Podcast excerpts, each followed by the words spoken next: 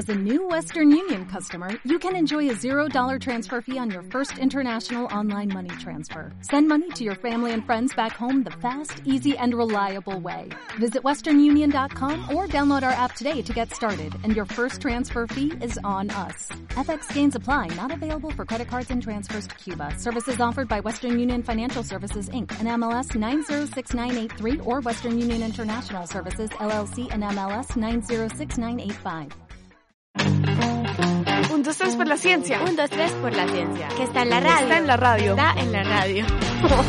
¿Hay virus buenos? Esta es la pregunta que tenemos hoy en Un, dos, tres por la ciencia, un programa de la Universidad de los Niños EAFIT. Hoy no estamos en la cabina de acústica emisora web de EAFIT, sino que nos conectamos virtualmente para seguir las medidas de bioseguridad. Mi nombre es Marcela Gutiérrez y hago parte del equipo de la Universidad de los Niños y hoy me acompañan unos invitados muy especiales para conversar sobre esta pregunta tan polémica, si hay virus buenos o no, si es que todos son malos. Pero bueno, les dejo a ellos la palabra para que nos cuenten quiénes son. Audio selfie. Audio selfie.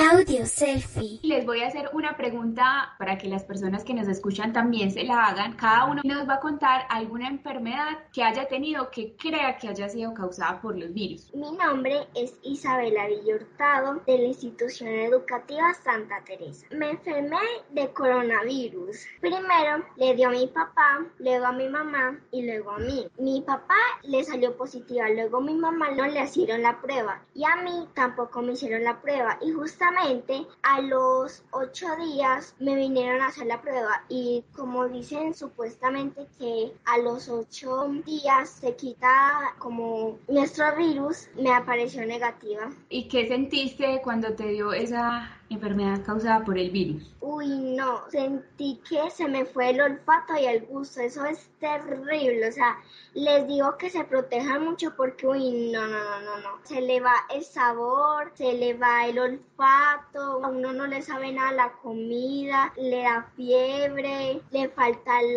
aire. Ahorita vamos a responder con eso, ¿qué tal si hay virus buenos o es que todos nos causan este tipo de dolencias a los humanos o a otros animales y a otros otras series que les causa. ¿Quién más quiere seguir? Hola Marcela y chicas, yo soy Julián Ruiz, soy profesor de la Universidad Cooperativa de Colombia, soy médico veterinario, hice varios posgrados y me dedico a estudiar la virología y por eso me llaman virólogo.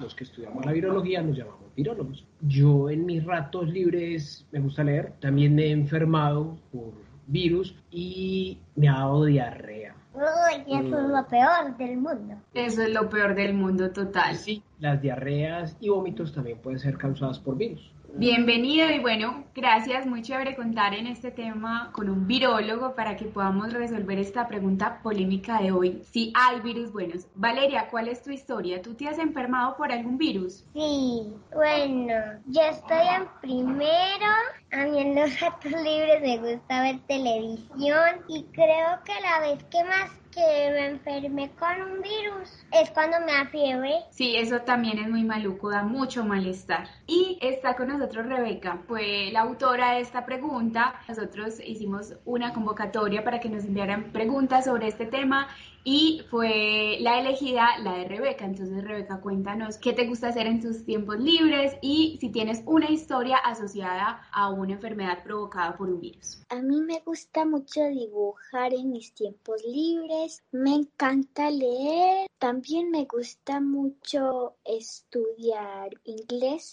y ¿Cierto que varicela es un virus? Claro que sí, la varicela es uno de los virus que más circula y que les causa a los niños, les causa varicela y a los abuelitos y a los papás les causa una cosa que llaman los abuelos culebrilla.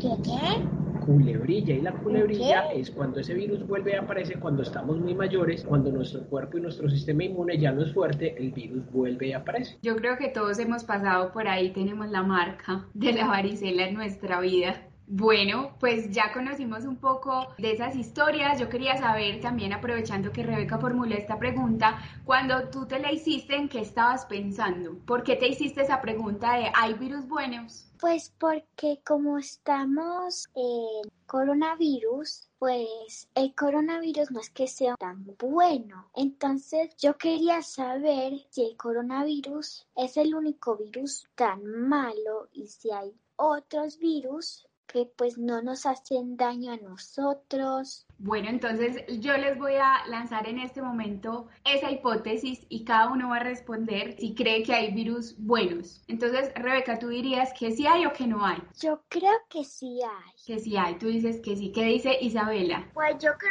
que sí, sí puede haber virus buenos porque pues ayudan a saber si nuestro sistema inmune está bueno. Unos detectives de nuestro sistema inmune. ¿Qué dice Valeria? ¿Hay virus buenos? Bueno, yo no sé, yo digo que sí. Pues sí, a lo mejor. ¿Y Julián? ¿Qué dices tú, Marcela? Cuéntanos tú qué piensas. Si hay virus Yo buenos. estoy de acuerdo con todas, que todo tiene su lado positivo y su lado negativo. Creo que todo en la naturaleza hay, hay un equilibrio de todo. Entonces, para mí sí debe haber. Pues sí, están en lo cierto todas. De hecho, hay virus buenos. Lo que pasa es que solo nos hemos dado la tarea de estudiar fuertemente Los malos. los malos, porque es que los estudiamos para podernos proteger de ellos. Pero, porque, pero los buenos no hacen nada malo, los buenos son buenos. Los buenos son buenos. Nos enfocamos primero en protegernos de los malos, pero resulta que hay otros buenos que no nos causan daño, incluso los trabajamos como curas. Hay virus buenos en las vacunas en los jarabes. Es Eso en es la- una muy buena pregunta. No, en los jarabes no, pero en las vacunas sí. Gran parte de las vacunas que tenemos están hechas con unos virus que consideramos virus En la buenos. vacuna del COVID. Algunas de las vacunas que usamos utilizan virus buenos que entran a nuestro cuerpo, nos ayudan a tener una buena respuesta inmune para que no nos enfermemos y así esos virus que entran a nuestro cuerpo no nos causan enfermedad. Ese es un ejemplo de los virus buenos. Existen también otros virus, por ejemplo, que están en algunas especies. Yo les puedo contar que existe un virus que está acompañando a las avispas. Es un bichito tan En chiquito. un bichito tan pequeñito. Los virus están en todas, todas partes. Y entonces para que la avispa pueda poner sus huevitos y sus huevitos puedan nacer sus hijitos, tiene que tener los virus presentes. Si no están los virus, las avispas no pueden tener sus hijos y no pueden crecer. Entonces esos virus son buenos para las avispas. Entonces siempre vamos a ir, a medida que hemos ido estudiando, hemos ido encontrando cada vez más virus buenos que acompañan no solo a los humanos, sino también están en los animales, En las avispas, en los insectos, en las plantas. Les voy a poner una misión muy muy fácil y es que en este momento van a buscar una hojita y un lápiz, un marcador, un color y ustedes que nos están escuchando también van a hacer este ejercicio con nosotros y les voy a pedir que dibujen cuál es el aspecto de un virus. Incluso podemos dibujar un virus bueno y un virus que creamos que sea malo. A ver si es que el aspecto varía y es que tiene una cara muy fea, si es que tiene cara. ¿Les parece si escuchamos otra hipótesis de los participantes de la Universidad de los Niños que nos envió? Hola, soy Simón Hurtado, tengo 10 años. Mi pregunta es, ¿cuál fue el primer virus que existió? Y mi comentario sobre la pregunta es que yo no creería que existan virus buenos. Bueno, y escuchamos a uno de nuestros participantes que nos dice que no cree que hayan virus buenos, pero además nos pregunta cuál fue el primer virus que existió, si es que eso lo podemos responder, ya vamos a entenderlo un poco. Mientras vamos dibujando, ¿qué tal, Julián, si nos puedes dar como una entradilla a esta pregunta que nos hace este participante? Pues qué buena pregunta. Realmente no sabemos cuál fue el primero, primero, primero de los virus, porque es que imagínate que los virus nos han acompañado desde siempre. Incluso hace tantos años que existen los virus que hay algunos fragmentos de nuestro genoma como humanos que tienen partes del genoma de los virus. Eso quiere decir que los virus están con nosotros hace tanto, tanto tiempo que ya hacen parte incluso de nosotros. Y entonces algunos de ellos los consideramos buenos porque están dentro de nuestro genoma y los necesitamos para vivir. Entonces los virus no podríamos decir cuál fue el primero, primero de todos porque han estado con nosotros desde siempre. Pero si pensamos en los malos, sí tenemos algunas ideas de cuáles fueron esos primeros virus que hace muchos, muchos años aparecieron. Y existe un virus que casi todos estamos protegidos porque existe una vacuna que nos mantiene muy bien, que es la vacuna de la polio, que causaba que los niños tuvieran problemas para caminar. Pero hace muchos años ya no suceden casos de polio en gran parte del mundo porque todos estamos vacunados. Pero hace muchos, muchos años cuando eran los faraones en Egipto, uno de los primeros faraones que aparecen pintados en las pirámides, una de las pinturas mostraba que él tenía una piernita lesionada porque tenía polio. Entonces eso es uno de los registros históricos que sabemos que incluso desde las primeras civilizaciones los virus estaban causando enfermedad. ¿Cuáles? Los malos. Esos nunca van a ser agradables. Abro hilo, abro hilo.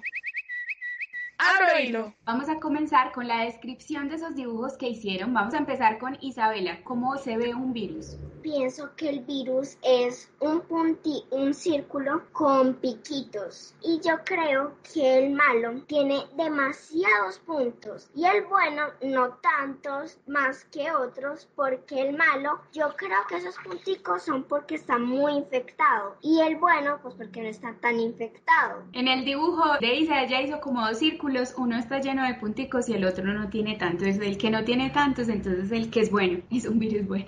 Listo, vamos con Rebeca. ¿Qué dibujaste tú? Cuéntanos. Yo creo que los buenos son como que así. Ella nos muestra un virus, eh, ella lo dibujó como alargado, podría decirse que es como un cacahuate. Si han visto la forma de un cacahuate, tiene como una cinturita y dos cabezas. Entonces se parece un cacahuate, ella lo dibujó amarillo y además tiene como unos pelitos, no tan grandes, son unos pelitos pequeños. ¿Ese que tú dibujaste es bueno o es malo? Este creo que es bueno y el otro malo. Es como el coronavirus. Un círculo y como que tiene los palitos que tiene el coronavirus. Yo he visto muchas imágenes de virus muy parecidas, muy similares del COVID. Entonces, pues lo dibujé así, porque así yo me imagino un virus malo. Y Valeria, ¿qué dibujaste tú? Este es el malo por las cejitas así de, de maldad. Y este es el bueno porque las cejitas están así. Eso es gracias a mi papá, que las cejas demuestran el sentimiento.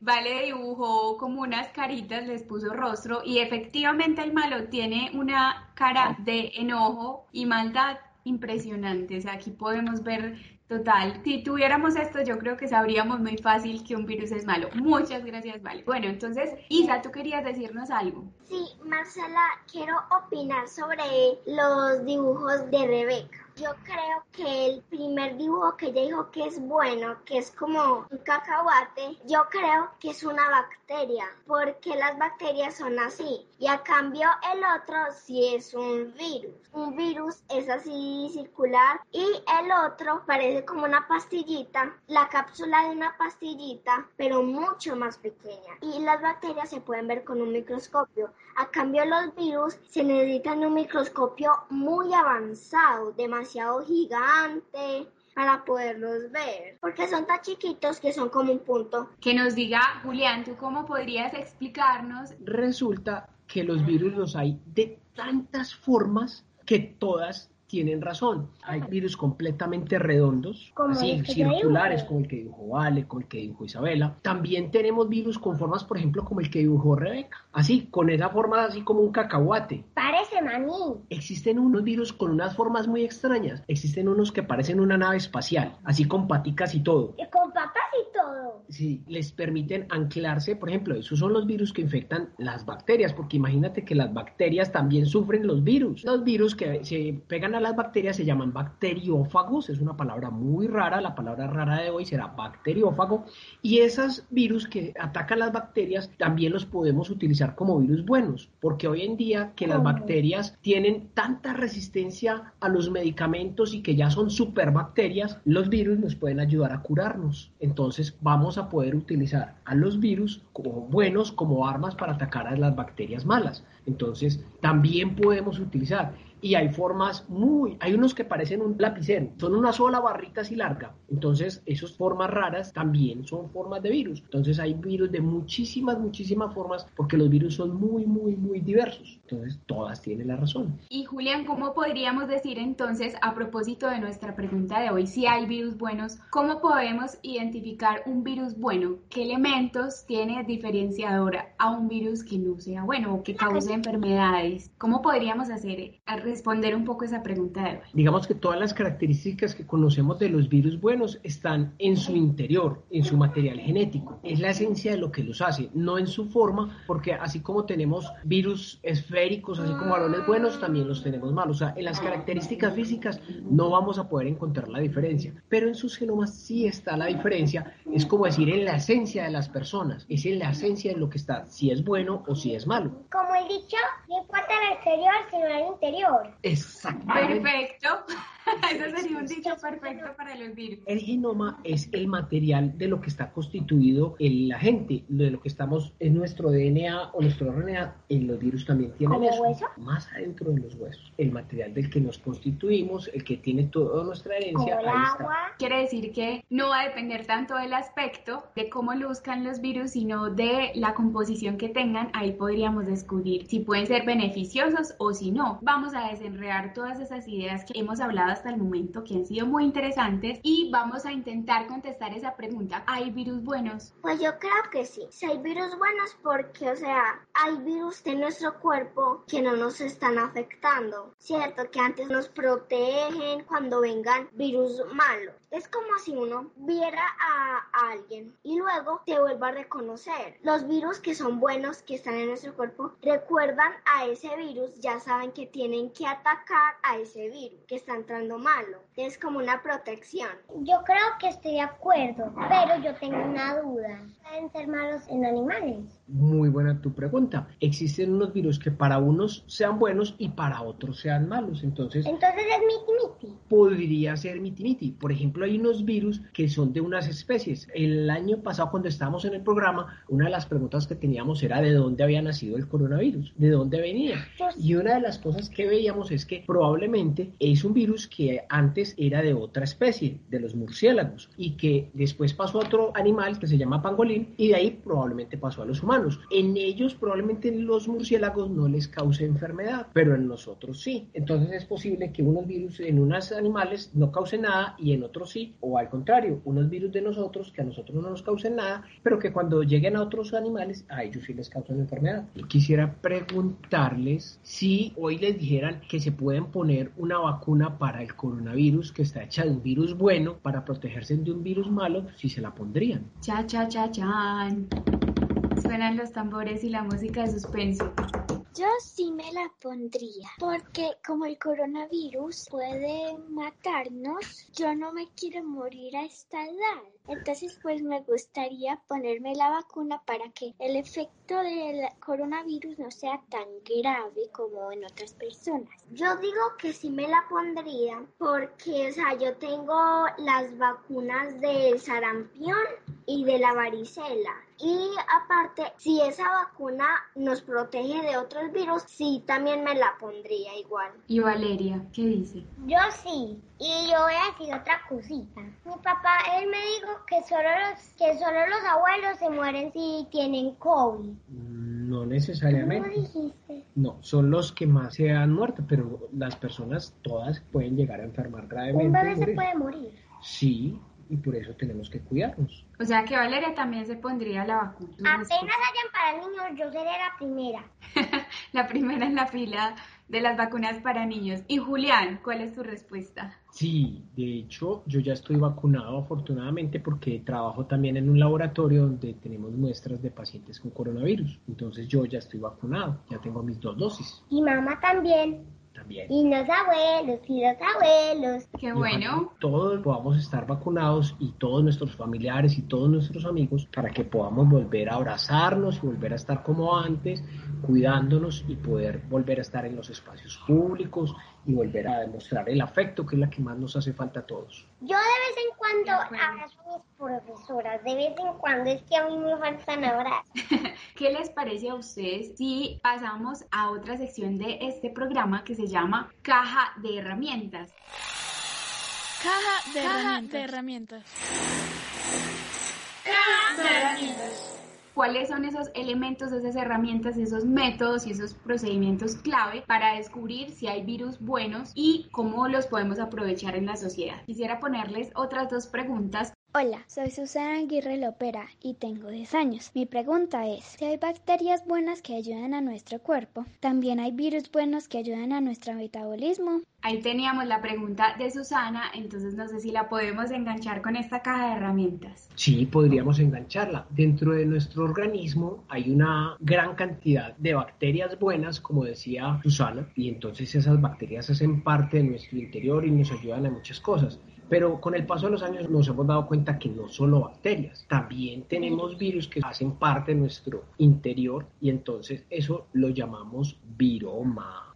Entonces dentro de todos tenemos una gran cantidad de agentes, sobre todo en, el, en la parte, en nuestro intestino hay una gran cantidad de agentes que nos ayudan a muchos procesos y dentro de la caja de herramientas vamos a tener que buscar herramientas muy sofisticadas para poder encontrar a esos virus. Como por ejemplo... Una ya la mencionó Isabela. Un microscopio. Un microscopio, pero no un microscopio cualquiera. No esos que se ven las cositas chiquitas de las frutas. Uno más, más, más especializado. tamaño los mejores microscopios se han destinado para poder encontrar esas partículas tan pequeñas, tan pequeñas que son los virus, para poderles ver las formas. Hace cerca de 100 años a los virus se les empezó a poner los nombres. Cuando se empezó a poner los nombres, los nombres se les ponían por la forma. Entonces, por eso el coronavirus se llama coronavirus, porque tiene unas coronitas. Y entonces hay otros, por ejemplo, hay uno que causa diarreas en los niños.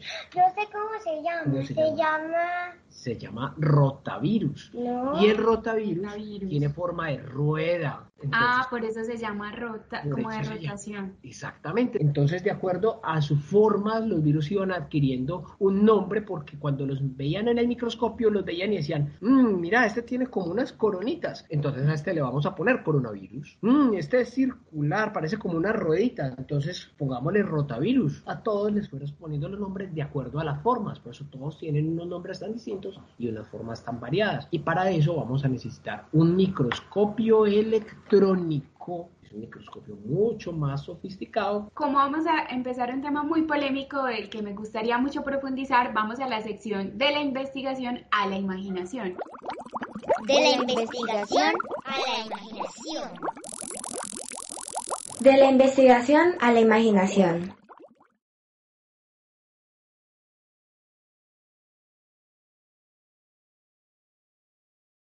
Quisiera que nos imagináramos un mundo hipotético en el que no existieran vacunas, en el que no estuviéramos vacunados contra nada. Podría ser de pronto en un nuevo planeta que llegamos o tal vez este. ¿Cómo sería ese mundo? ¿Qué pasaría en un mundo sin vacunas? De pronto bien y de pronto mal. ¿Por qué bien? Porque de pronto nuestro cuerpo no hay ninguna enfermedad, de pronto no puede afectarnos tanto una enfermedad y no necesitamos de una vacuna, sino de medicamentos.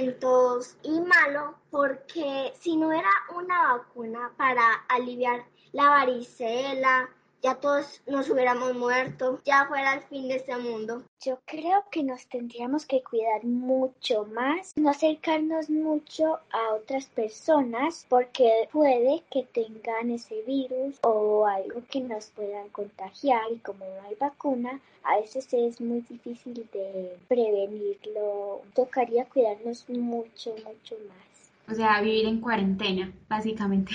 Valeria, ¿qué dice? Que ese sería un mundo sin salud. Nadie estaría bien, nadie tendría salud. Eso sería muy malo salud. para todo el planeta. Un mundo así sería algo terrible, porque la salud es algo muy importante. Y si no tuviéramos salud y en ese mundo estuviera este virus, ahí nadie estaría a salvo. Todos estaríamos enfermos, sin salud. ¿Y qué nos dice Julián? ¿Cómo sería ese mundo? ¿Será que se parece un poco a este o sería peor para los animales? ¿Cómo sería? Ese, ese mundo sería como el mundo de nuestros tatara, tatara, tatarabuelos. ¿Cuántos tátaras, pues? Muchos. Porque resulta que las vacunas no nos han acompañado desde siempre. Las vacunas nos han acompañado los últimos 200 años, pero 200. que son muchos, pero antes no habían vacunas. Entonces la gente se enfermaba y muchos se morían de enfermedades que hoy en día podemos evitar. Entonces los animales se enfermaban, por ejemplo, de muchas cosas que hoy en día podemos evitar. Entonces en ese orden de ideas el mundo volvería a ser como hace muchos años, donde las personas trataban de evitar gran parte de las infecciones y las que no podían, pues se alcanzaban a infectar de esos agentes y, y se morían. Pero hoy en día afortunadamente tenemos las vacunas que nos ayudan a evitar eso. Incluso hay algunas enfermedades que ya no existen, porque cuando empezamos a usar las vacunas, todo, todo, todo, todo el, mundo se vacunó y llegó un punto donde esos virus ya no encontraron nadie más a quien infectar y se fueron, se desaparecieron. Extinguieron. Sí, eso se llama erradicación y hay infecciones en humanos y en animales que ya no existen porque con ayuda de las vacunas las erradicamos y ya no están. Y todos hoy ya podemos estar tranquilos porque esos no van a volver. Bueno, parece que sería un mundo mejor con las vacunas que sin ellas. Expertos en curiosidad. curiosidad. Sé que tenemos muchas preguntas y esta sección se llama Expertos en Curiosidad. Vamos a escuchar algunas preguntas de los participantes de la Universidad de los Niños y vayan pensando en su pregunta. ¿En qué año se creó la primera vacuna? Primera, la primera vacuna tiene una historia muy bonita. Ustedes saben de dónde viene la palabra vacuna. ¿Vacunación? De vaca.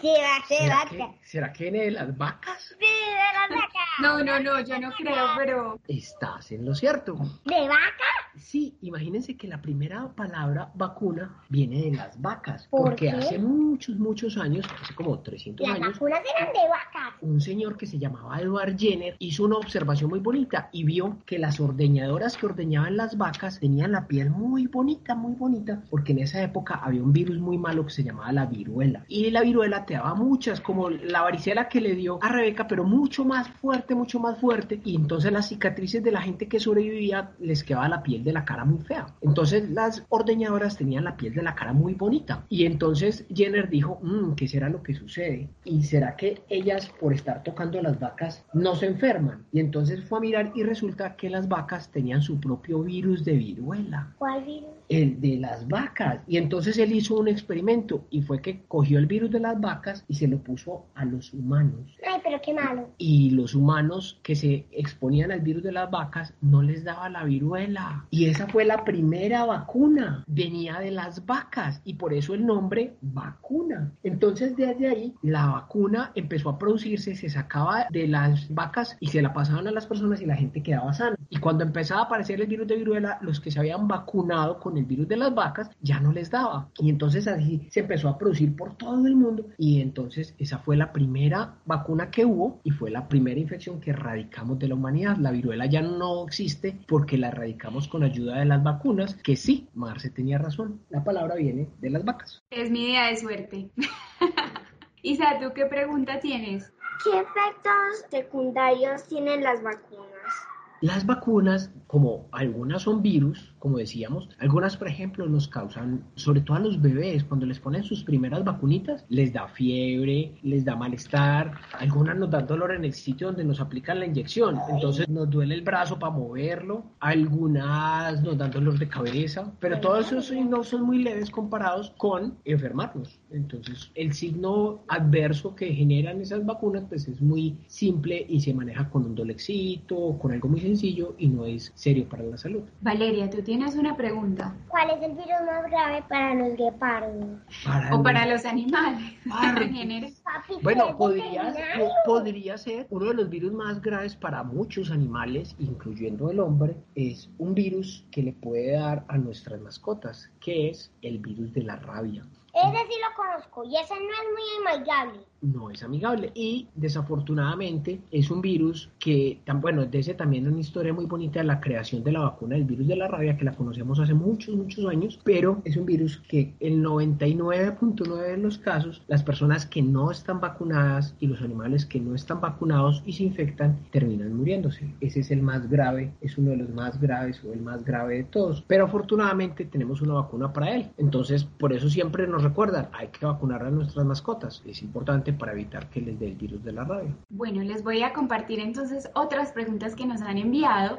Hola, soy Samuel Echeverry, tengo nueve años. Por lo que he visto, sí existen virus buenos. Un ejemplo de ellos es la hepatitis G que protege contra el VIH. Bueno, aquí más que una pregunta era un dato que nos estaba dejando este participante que nos dice Julián, ¿este podría considerarse como un virus bueno? ¿Qué se ha dicho sobre este virus? Sí, ese virus tiene una característica bien importante, es que confiere un nivel de resistencia para el desarrollo de enfermedad por VIH y las personas no desarrollan la fase de SIDA. Pero cuando ese virus se encuentra en el cuerpo con otro virus, que es el virus de la hepatitis B, como que los virus de hepatitis son amigos y se dan la mano. Y cuando se dan la mano, entonces... Termina la guerra. No, antes se hacen más fuertes y entonces a las personas les puede dar hepatitis y por eso el virus lo conocemos como el virus de la hepatitis, porque les duele el hígado. La palabra hepatitis quiere decir que hay una inflamación en un órgano del cuerpo que se llama el hígado y la gente se pone amarilla, amarilla, amarilla. Ah. Hola, soy María Camila Ariza, tengo nueve años y mi pregunta es ¿cómo identificar un virus bueno y es posible que ayuden a combatir otras enfermedades más graves? Gracias. Bueno, para identificarlos tenemos que conocer, ya habíamos dicho, de toda la tecnología que necesitamos para conocer su interior, para poder saber cuáles son buenos, pero ya hoy incluso para ella nos preguntaba si podíamos utilizarlos para combatir otras enfermedades más graves. Sí, y entonces ponemos el caso que dijimos ahorita de los bacteriófagos que nos ayudan a combatir esas superbacterias resistentes que son súper malas y entonces las podemos tratar con estos bacteriófagos y así evitar que nos causen enfermedades. ¿Eso significa que las bacterias buenas se vuelven malas? No, eso significa significa que los virus buenos nos ayudan a pelear con las bacterias malas.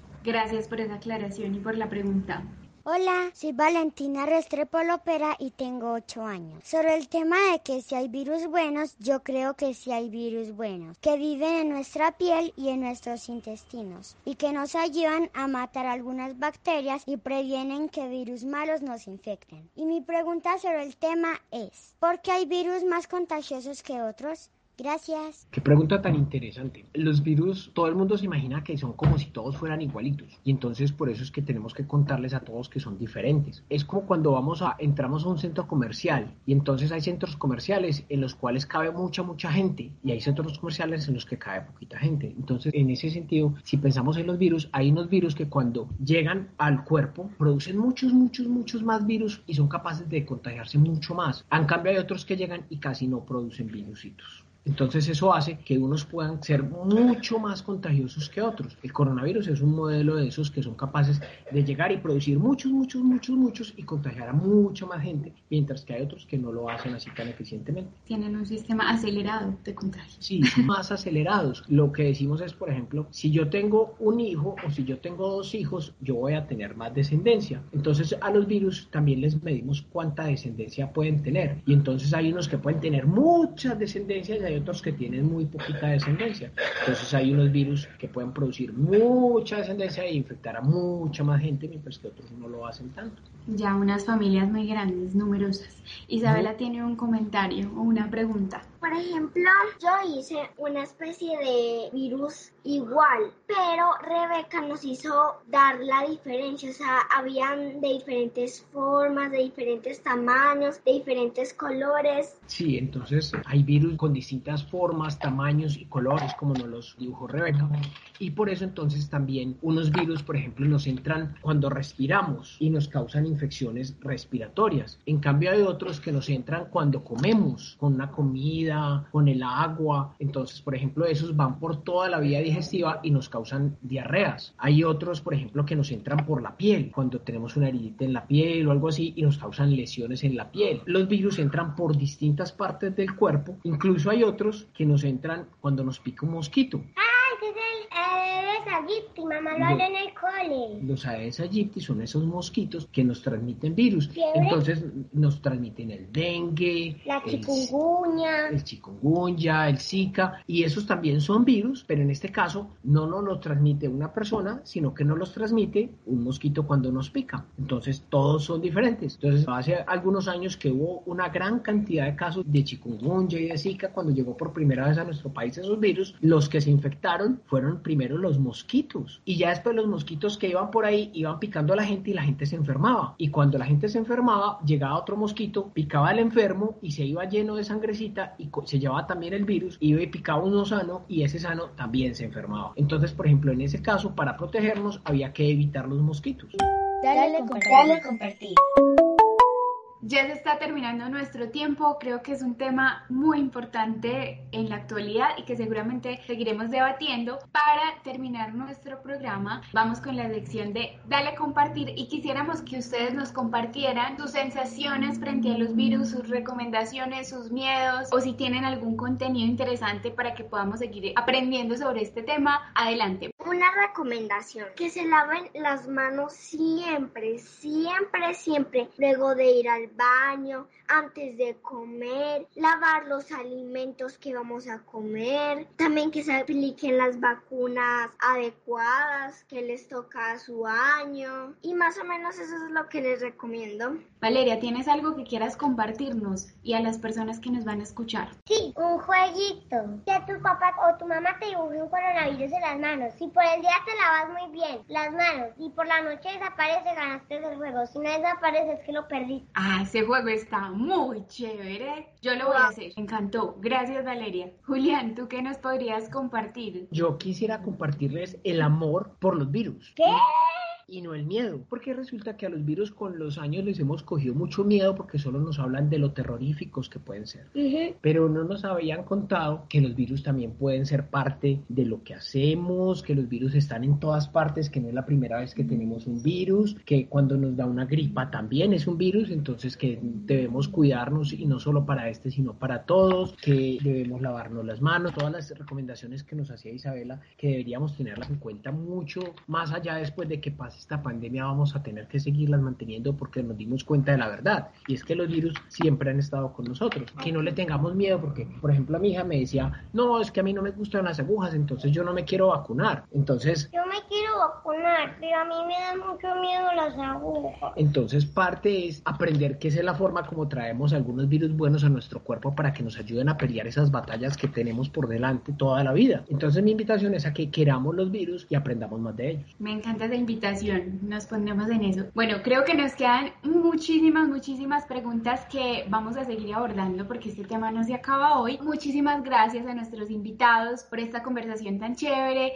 por aclararnos un montón de cosas, por invitarnos a, vacunarnos. También tenemos que abordar esos miedos de las vacunas. Gracias por esta conversación tan provocadora y nos vemos luego con la siguiente pregunta en un próximo podcast de 1, 2, 3 por la ciencia. Los invitamos a estar muy pendientes en Facebook, en Instagram, en Twitter como Unino Seafit o como Universidad de los Niños Seafit. Muchas gracias a Julián, a Isabela, a Rebeca y a Valeria por acompañarnos en este podcast de hoy. Muchas gracias a ustedes, me encantó este encuentro, esta reunión. Muchísimas gracias. Julián. Chao. Chao. Un, dos, tres por la ciencia. Un, dos, tres por la ciencia. Que está en la radio. Está en la radio. Está en la radio.